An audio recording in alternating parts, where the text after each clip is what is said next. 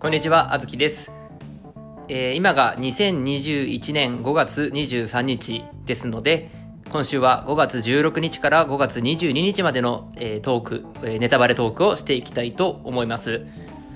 はい、というわけで、えっ、と、ありがたいことに、えーまだ一桁再生なんですけれども、えーゼロ再生ではないということで、えーいろいろと聞いていただいているみたいでありがとうございます。まあ、オープニングトークとして、あの、やっていくのもあれなんですけれども、最初に、まあ、ネタバレに入る前に、今週、まあ、あった自分なりのニュースというか、を喋っていきますね。で、まず今週一番でかい、まあ、普通にね、エンタメニュースというわけじゃないんですけど、あの、星野源さんと新垣結衣さんの結婚がね、ありましたね。はい。まあ、僕もね、がっつりリアルタイムで、あの、逃げ恥を見ていましたし、まあ、新春スペシャルも見ていましたし、あの、本当にお似合いなカップルだなと思いますよ。なんか、星野さんの才能というか、キャリアを踏まえ、キャリアもな、あれですけどね。あの、やっぱり荒垣さんを、こう、と結婚されて、なんか、写真、あの、今年のこう新春の逃げ恥かなの、あの、特集がなんかの記事の時に手を、手をつないでこう、写真撮ってる雑誌から表紙化が、雑誌の表紙があったんですけど、なんかそれを見て、それをもう今見た時にすげえやっぱ、あの、似合ってるというか、うん、違和感がないんですよね。なので、ああ、なんか、やっぱお似合いのカップルなんだなっていう風に思いました。はい。というわけですね。あの、そんなニュースもありながら、で、まあ、そんなね、爽やかな話題がありながら、今週僕的にあったニュースというか、えー、がですね、ちょっとね、別に全然爽やかじゃないんですけどですね、あの、同級生が、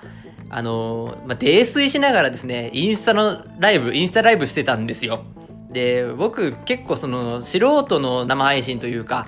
あのー全然こう誰も見てないようなこう生配信を見るのがたまにやって結構好きなんですけれども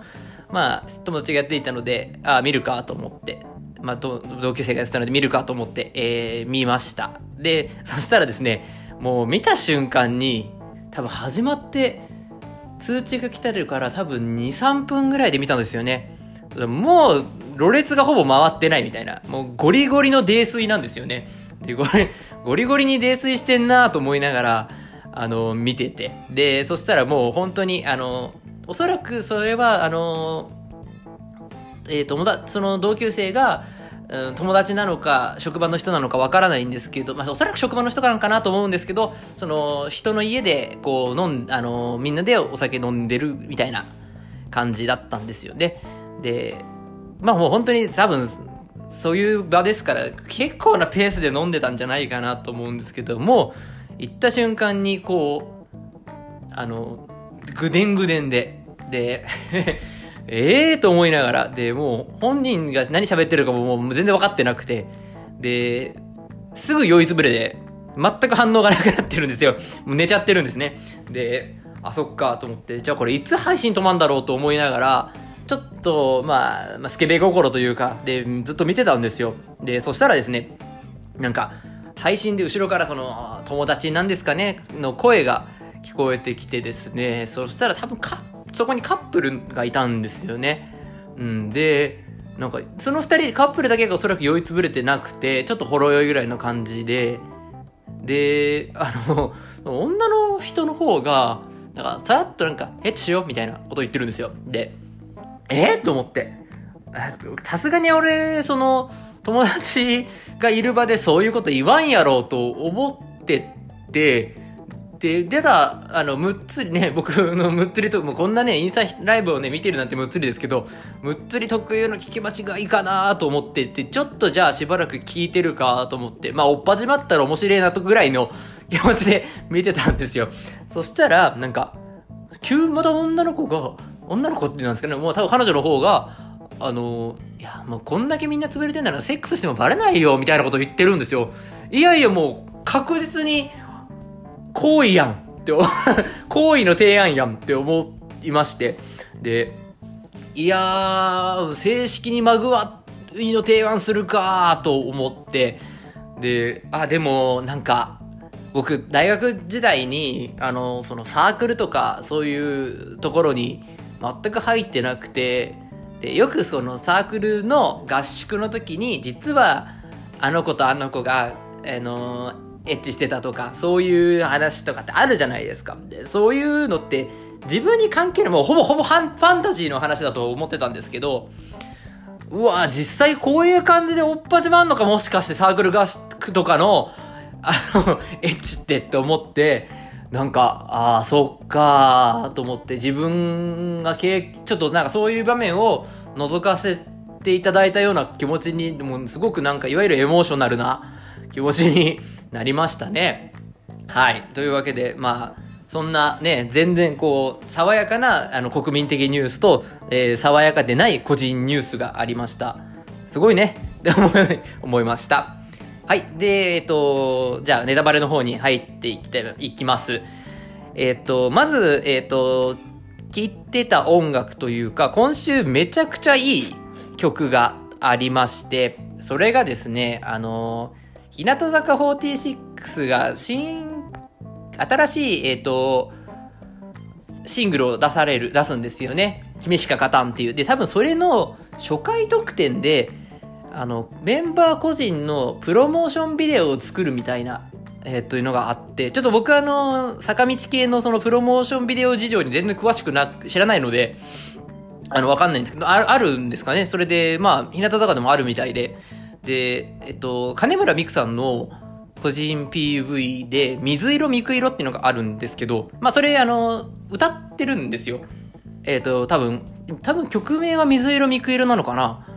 なんと思うんですけど、それがもうとんでもない大名曲だなって個人的に、クリティカルヒット食らっちゃって。で、まあ、曲としてはめちゃくちゃ、えっと、かっこいいんですよ、メロディーが。で、あの、めちゃくちゃメロディーかっこよくて、で、多分もうアイドルソング、まあアイドルソングでしかいわゆる許されない、まあなんていうの、怒涛の歌詞と言いますか、はちゃめちゃな歌詞と言いますか、なんか、まあアイドルソングだからというくくりで許されるような、うん、トリッキーな歌詞なんですけど、なんかその、かっこいいメロディーで、ベースラインを、あのー、吉田一郎さんが弾いていて、えっと、バキバキのベースが鳴ってて、で、えっと、アイドルソング特有の、まあ、ちょっと規定列な歌詞というか、うん。なんかそういうのが合わさって、これ、だからすげえロックだなと思ったんですよね。めっちゃロックサウンドだ、ロックサウンドっていうかロックな曲だなと思って、で、本当に、ここ最近、ほぼ毎日、1日3回くらい聞、その、プロモーションビデオのあの、なんか、1分ぐらいのやつ上がってる、1、2分のやつ上がってるんですけど、それずっと聞いちゃってますね。めちゃくちゃいいですね。で、ね、日向坂はなんか、オードリー経由で、あの、聞いてて、まあ、ひなあいも毎週見てるんですけど、まあ、それで、こう、ね、こんなクリティカルヒット食らう曲と出会えてすげえ嬉しいなっていうふうに、ね、思いました。で、まあ、書いてるのが、あの、まあ、個人プロモーションビデオだからっていうこともあるんだと思うんですけど、あの、作詞が秋元康さんじゃないんですよね。で、ああ、このアイドルという、こう、殻を被ることによって、殻というか、その側を被ることによって、こう、ロックサウンドに規定列な歌詞とか、なんかそういう、こう、表現が、新しい表現みたいのが、こう、できるんだなっていうふうに、ちょっと思ったら、どんどんどんどんこう、まあ、僕、日向坂好きなので、日向坂は結構ね、あの、バラエティにも強いというか、バラエティに富んでるので、別に秋元さんだけじゃなくて、いろんな人に、あの、曲、まあ、書いてもらったりとか歌詞つけてもらって、うん、っていうのができるグループなんじゃないかなと思って、こう、日向坂、ね、これからなんか、いいんじゃない？まあ、もっと、も今もめちゃくちゃ売れてますけど、もっと行くんじゃねえんかな、と思いました。はい。というわけで、えっ、ー、と、ね、今週聴いててね、よかった。えっ、ー、と、水色、みく色、金村美久さんの曲ですね。ぜひ、聴いてみてください。で、えっとですね、次が、え、ジャンプですね。週刊少年ジャンプ、今週、呪術廻戦が久しぶりの、えー、連載ということで、えー、嬉しかったですね。うん。あのー、全員家か。全員家の、まあ、お家騒動って言ったらあれだけど、うん。まあ、久しぶりに結構バトルシーンが始まったので、うん、楽しみ。どうなるんでしょうかっていうね。マキさん死にそうだけどね。ただ、うーん、ね、フィジカルギフテッドがかなり優遇、まあ、優遇されてるというかま、ね、あの、当時が、全員当時がやばいまあ、あれがね、本当にあの、フィジカルギフテッドの最高峰なんだと思うんですけど、じゃあそれに一歩踊るマキさんがどうするのかっていうところにはなってくると思うんですけど、なんか、ね、も、ね、激アツバトルちょっと期待してます。うん。いいなと思いました。で、今週もやっぱりドクターストーンかな。先週、先々週からの流れから、うん。地道、やっぱりあのね、先週も言いましたけど、やっぱりこう科学を、えっ、ー、とね、全然科学からほぼほぼほぼほど遠かったスイカが、やっぱりでも語学を勉強していて、っていう、その、なんていうの、語学、語学というか言葉っていうものを、が、あの、やっぱりこう、まあ、文章もしかりですけど、後世に伝えていくものになっていって、で、それを全くね、あの、スイカが読み取れなかったらあれですけど、やっぱ基礎教育されていって、だから、人、その、なんていうの、学習という人類の英知が、うん、こう、まあ、7年かかったけど、千空を復活させるまでに至ったけところ、そして、スイ、うん、ちょっとやっぱスイカがこう7年間やっぱあの世界、ほぼ一人じゃないですか。で、あの世界で、ね、あの、やっぱちょっとか弱いキャラクターというか、可愛い感じのキャラクターで描かれてたキャラクターが、うん、ね、生き抜きながらも、先空たちを復活させるんだというところ、うん、なんかすげえグッときちゃいましたね。なんか、ちょっと、ちょっと、あの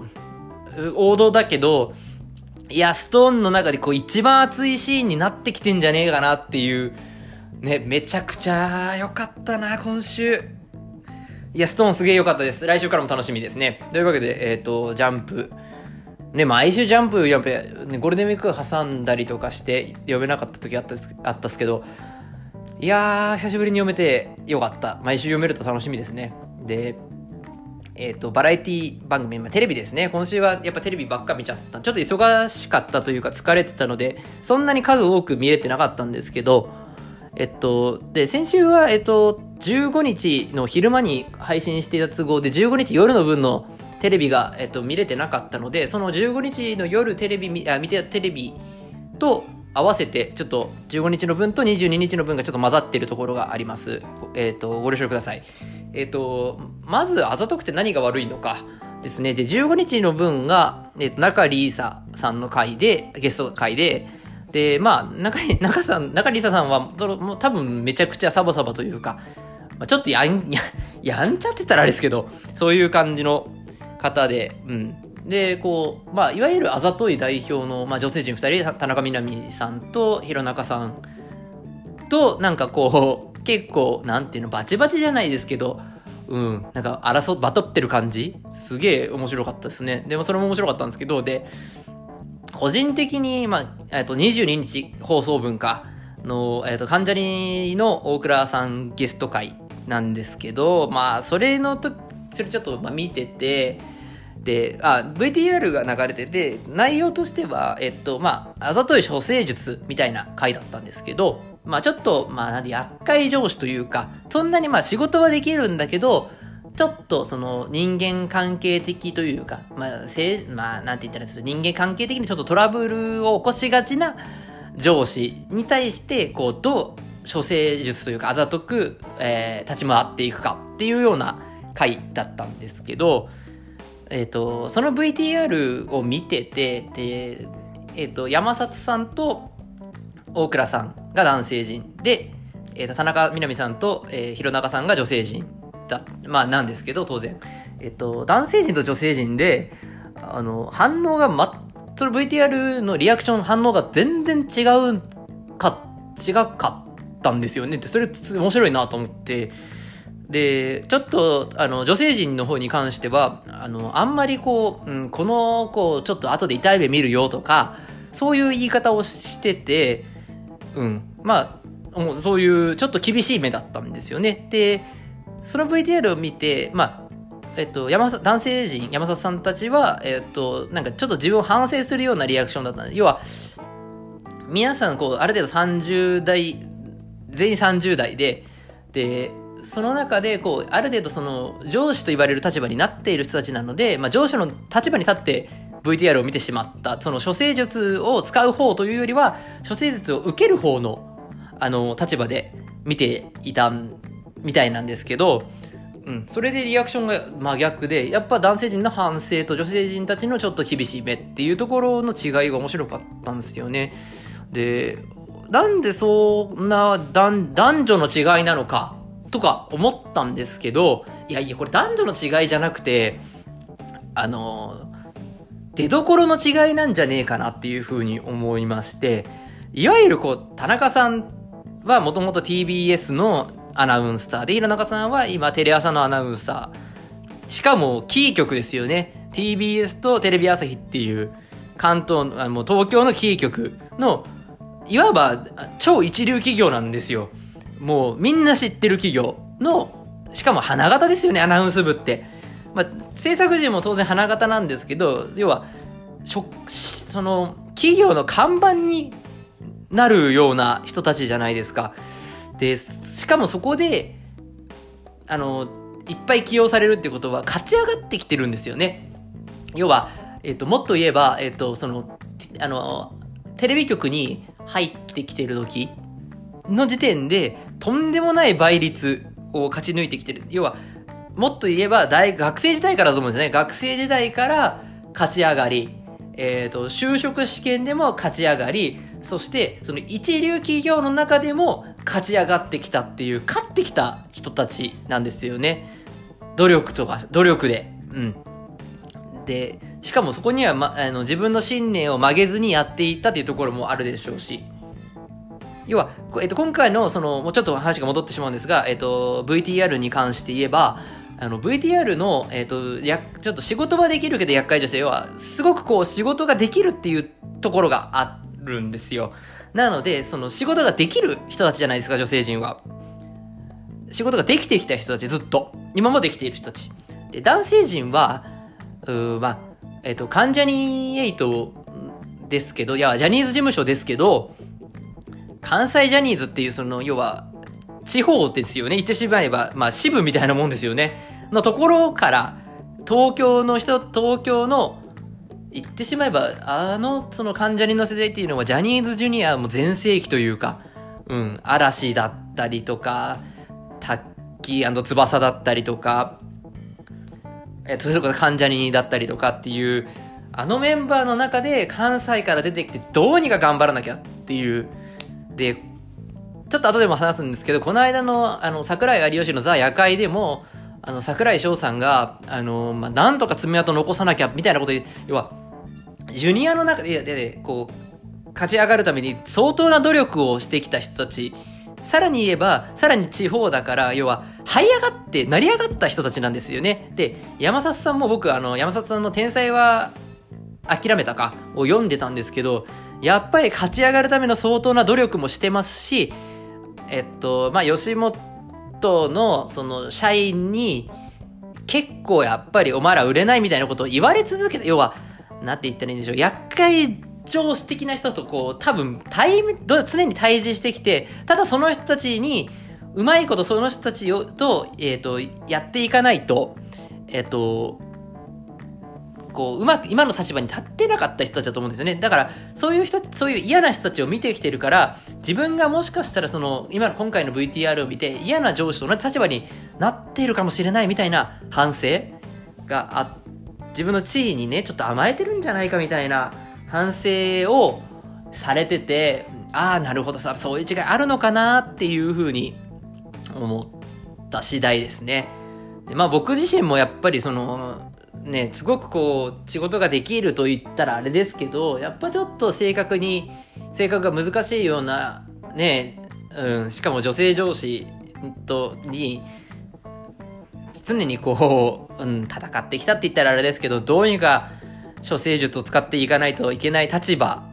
だったですし、今もそうなので、うん、なんか、その、やっぱりその、処世術を使う側に、やっぱり重きを置いて、やっぱそういう上司にならないようにしなきゃなっていうふうに思いました。はい。で、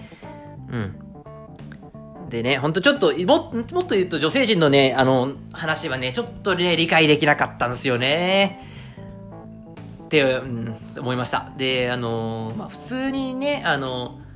こう、厳しいこと言われたら、やっぱりそういうふうに、ね、今回の処世術使える人っていうのはやっぱ優秀、あ賢いんですよね。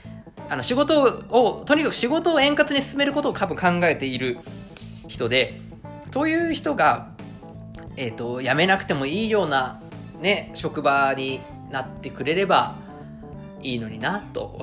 思いました。はい。ね、で、ね、はい、そんな感じですね。で、次が、えっ、ー、と、コントが始まるですね。いやすげえいいドラマですね。あの、めちゃくちゃ面白いんですけど、要は、大豆田十和子と、えっ、ー、と、コントが始まるを僕は、えっ、ー、と、毎週欠かさず見てるんですけど、あの、まあ、15日放送分がですね、えっと、マクベス、あの、要は、えっと、主人公3人組のお笑い、お笑いトリオの解散が決定する回、うん、だったんですけど、まあ、すごいな、その芸人の悲哀っていうものがもう詰まった回だったなっていう印象なんですよね。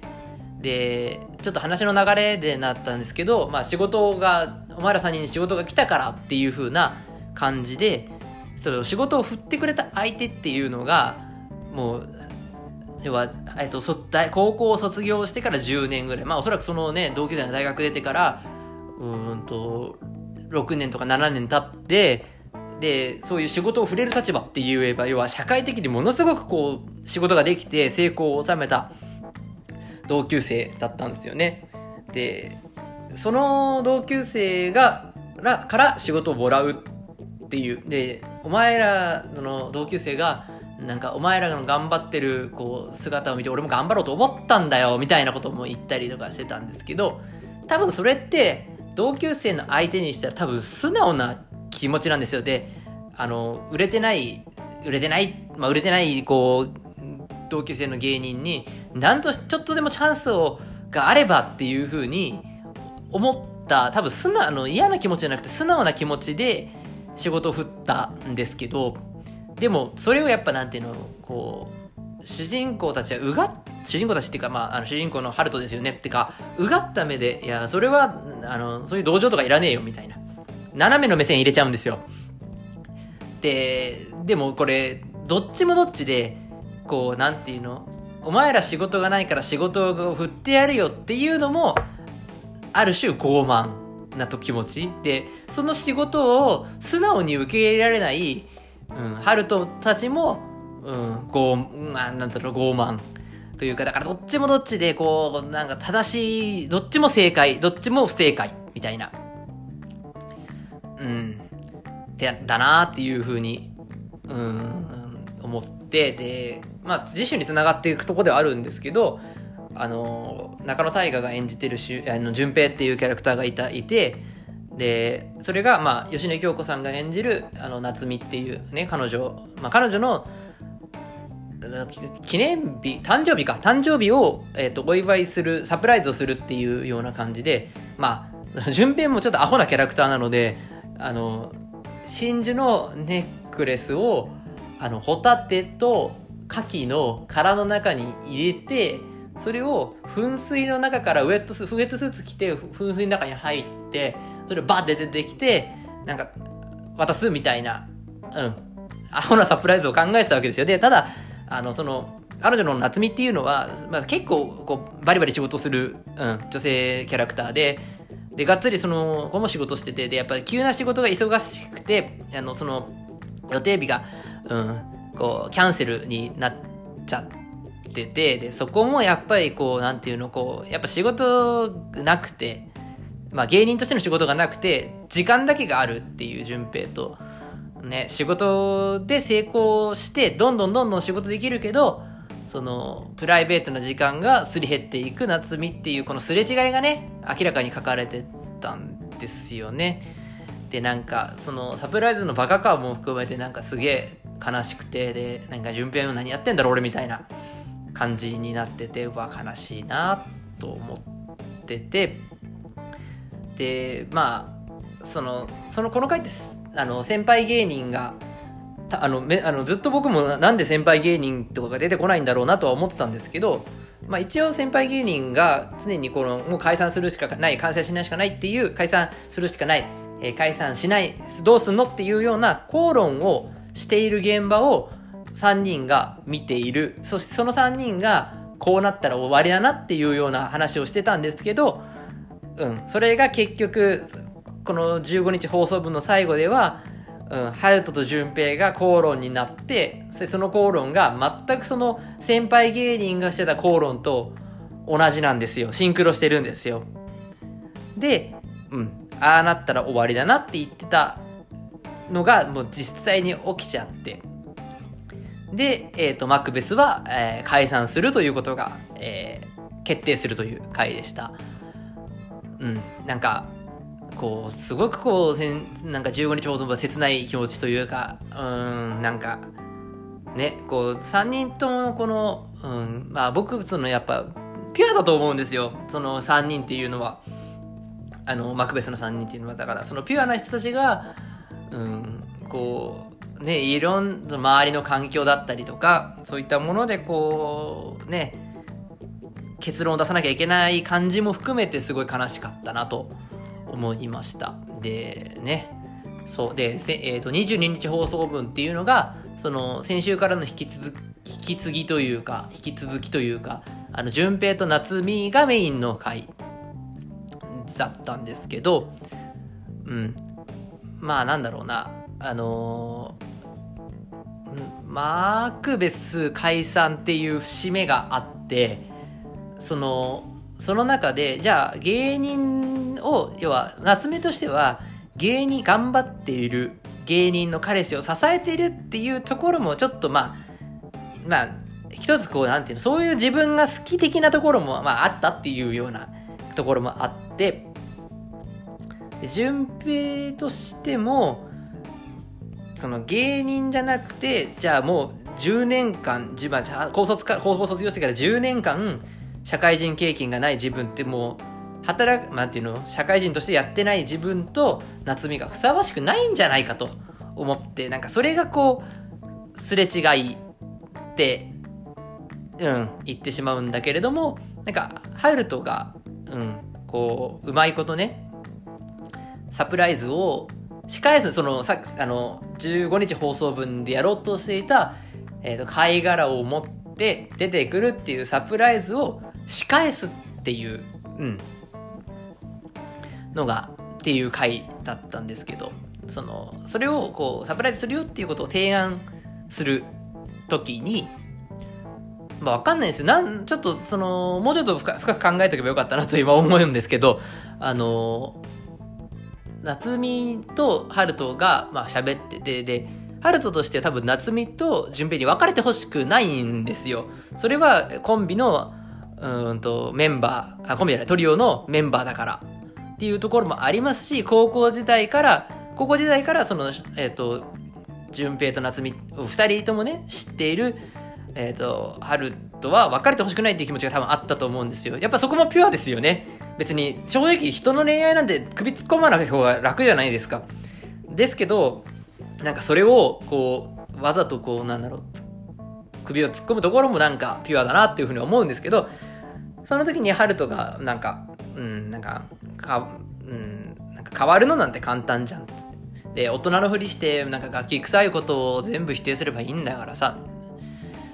でも一回でも、一度でもこう、ガキ臭いことを否定したら、それはもう二度と戻れないと。ピュアな、要は、ガキ臭いことっていうのはもしかしたらピュアっていう、俺僕はピュアだな、ピュアっていう言葉に置き換えると、ピュアなことを否定したら、ぜもう二度と元のピュアには戻れないんですよ。ピュアを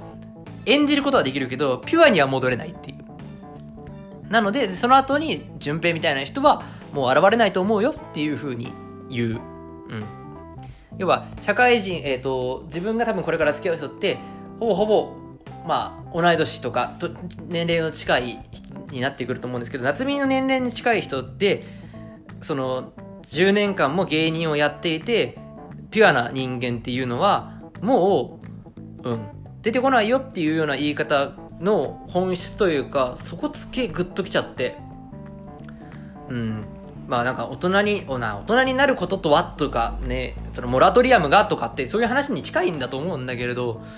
うわ、すごいいい脚本だなと思いました。そしてね、夏美演じてる吉根京子さんがまあ可愛いんですよね。俺このドラマで吉根京子さんすっげえ好きになっちゃって。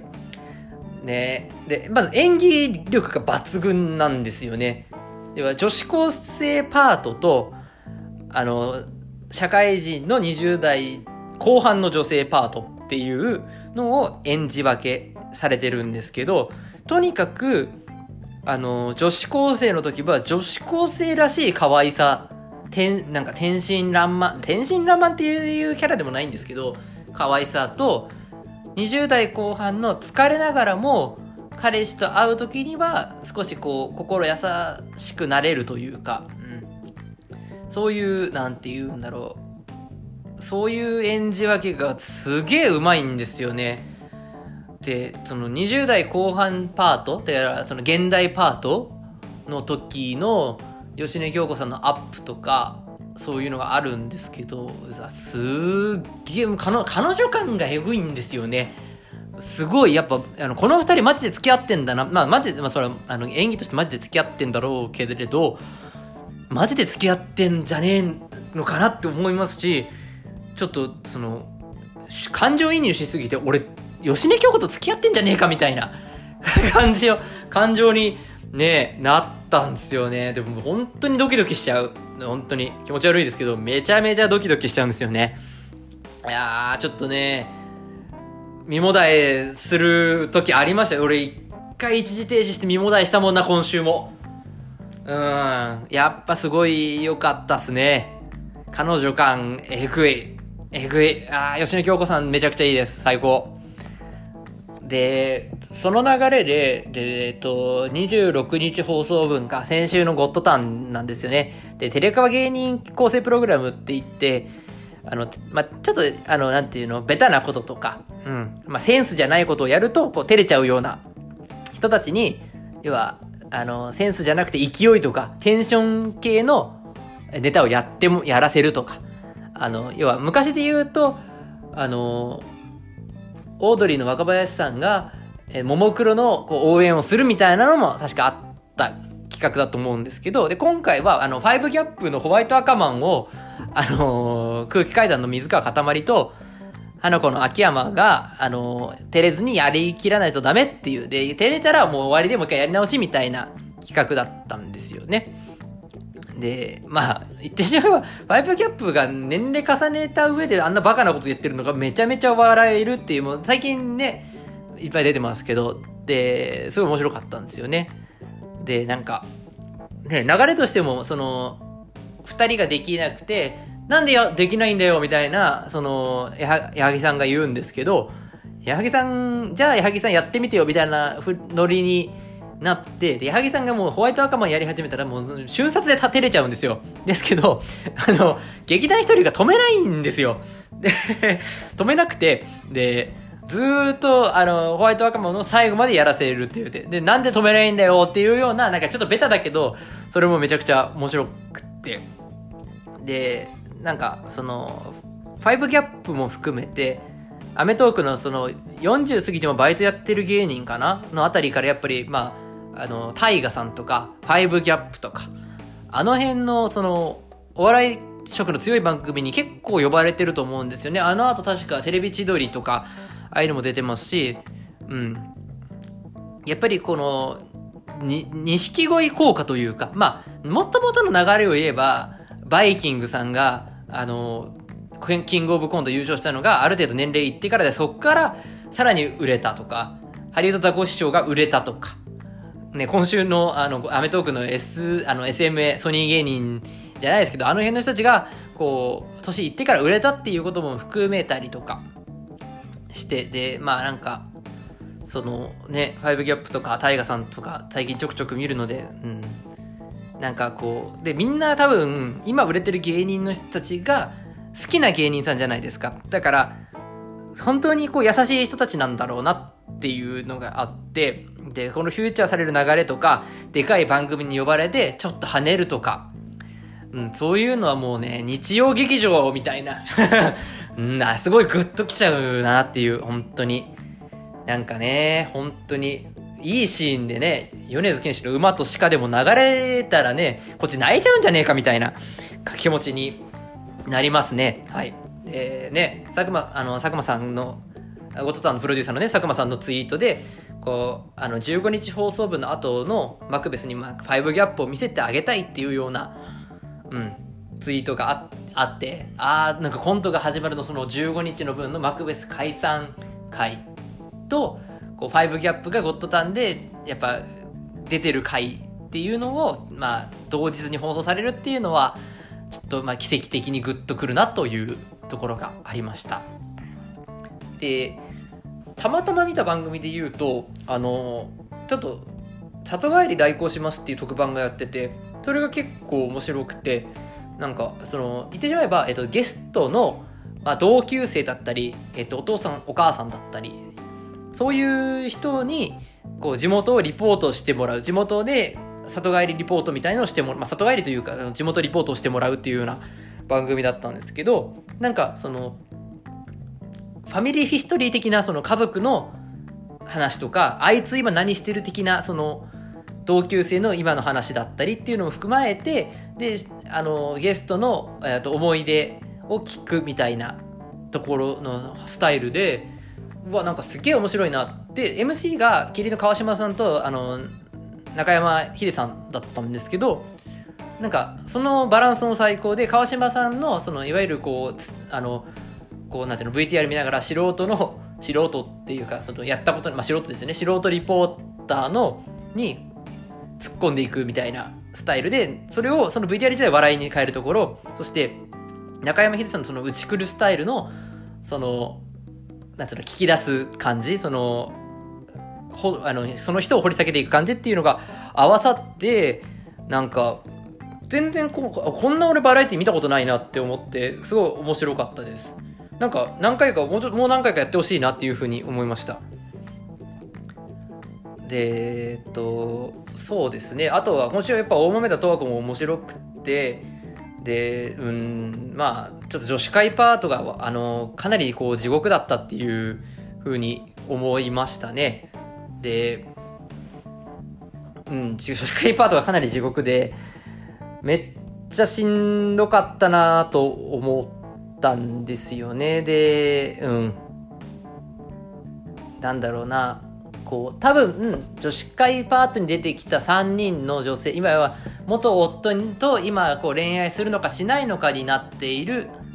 えー、人たちとのこう会話のところだったんですけど、3人の夫のも悪いところを指摘してくるんだけれども、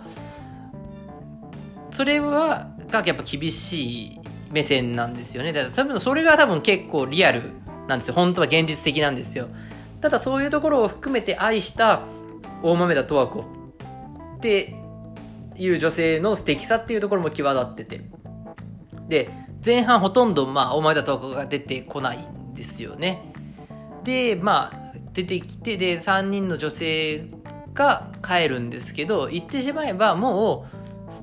う、その、なんでこう今そういう話をしてるかっていうとその人たちとの恋っていうのがもう終わっちゃってるんですよね女性たちがもうあのおしまいになっておしまいにするという気持ちを覚悟を持ってそういう話をしていると。そのあの3人の悪いところをあの指摘する。でこういうところも好きだったと指摘する。そのこと自体がもう恋愛の終わりなんだよっていうような前半のそのなんかグラウンドゼロ的な女子会パート、うん、でえー、っと、っていうのが前半パート。で、後半から急にチェンジしてきて、あの、まあ、トーコが出てくるんですけど、ずっと不穏な感じの空気で、じゃあ何が起きたかなっていうと、あの、渡来かごめっていう、うん、キャラクターが死ぬんですよね。で、これ俺死因が何なのかっていうのが、なんか心筋梗塞ですっていうようなことを、そのちょっと前に言ってるので心筋梗塞なのかっていうと思ったんですけどカゴメは漫画を描いてて漫画を完成させた上で死んでいるのでこれある種燃え尽きというか、うん、なんかそういうこともあるんじゃないかなと思ってなんかうん、ちょっとこの作品を作りって作る人っていうのが消えてしまうっていうところのショックさ。そしてカゴメというキャラクター多分このドラマ見てる人ってみんな好きなんですよ。絶対。超人気キャラクターだと思うんですよ。それを死んじゃうのが悲しくて、で、うん。で、かごめはずっとなんて言うんだろうな。妖精とか精霊みたいな人間のちょっと上を行っている天使とかね。ああいう存在なんですよ。おそらく。あの、近い存在なんですよ。そういうのが死んでしまう。なんかちょっと、なんか、結構、あの、大豆田十和子ってリアルな人間関係のドラマではあるんだけど、人間関係のドラマに入ってきた、この、だけれどもちょっとしたファンタジー要素が、こう、明確に消えてしまった瞬間っていう感じで、悲しかったなと。うん。で、この喪失感っていうのは登場人物のキャラクターだけじゃなくて、うん、僕らも感じてるっていうことを含めた上での脚本なんだなと思うと、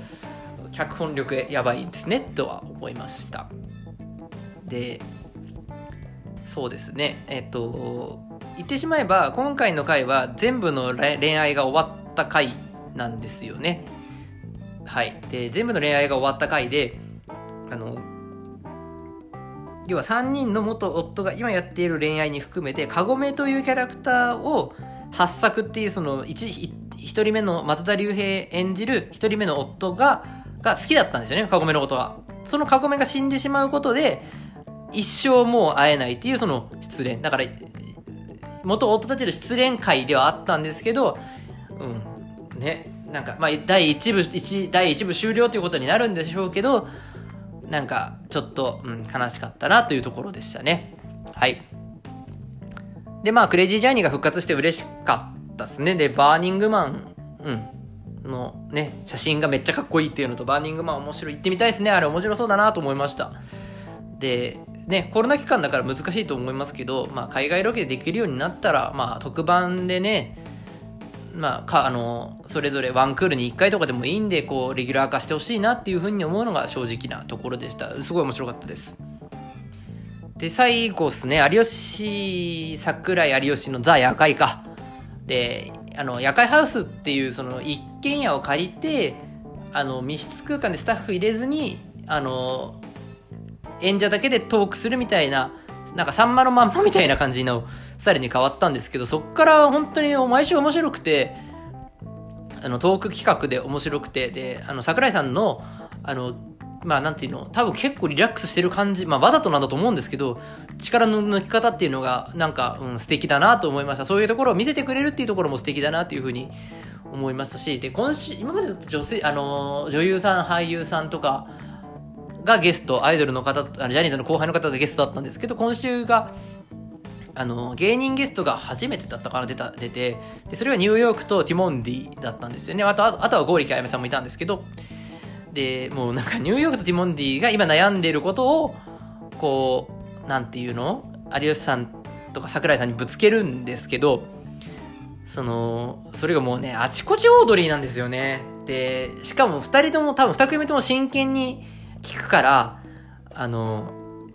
有吉さんもそれを、に、芸人の後輩だからっていうのもあるんですけど、真剣に答えるんですよ。で、あんまり仕事論とかそういうのをすごい語らない人だなっていうイメージがあるんですけど、いや、真剣に答えてらっしゃったので、やっぱそういうところには真剣に返すっていうところが、うん、やっぱこの人はかっこいい人だなっていうふうに思いましたし、えっ、ー、と、あっちこちオードリーも含めそうなんですけど、まあ、人見知り芸人だったりとか、女の子苦手芸人とか、ああいう風に出てきた若林さんとか有吉さんとか、あの人たちが、昔はちょっと悩みとか喋ってた側ですよね。それをもう、なんていうの、出す、や山里さんも含めなんですけど、そういうことをこう吐き出していった側の人たちっていうのが、今悩みを聞く立場になっているっていうのが、なんか僕がテレビをずっと見てきて、テレビ、僕がね、20代半ばなんですけど、こう、見てきたテレビの流れを見ると、もう大河ドラマみたいなんですよね。それを思うと、ああ、すごい、グッとくるなと思いました。はい。なんか、すげえ面白かったです。で、今週ちょっと喋りすぎ、ちょっとね、あの、日、前週土曜日に更新してしまったところがあったので、あの、土曜日のパートが2本分喋ってしまったので、めちゃくちゃ長くなって申し訳ありません。やばい、45分ぐらい喋ってます。オードリーの「オールナイトニッポン」のオープニングみたいですね。しかもトークがそんなに面白くないのにね。というわけで、えっと、かなり喋ってしまって申し訳ありません。今週に関しては、まあ、そもそもほろ、えそうえっと、ほぼほぼ流してもいいんですけど、ちょっと調整するかもしれません。収録時間としては45分になっておりました。ネタバレラジオ、また来週なのか、来月なのか、気が向いた時にやらせていただきます。よろしくお願いいたします。あずきでした。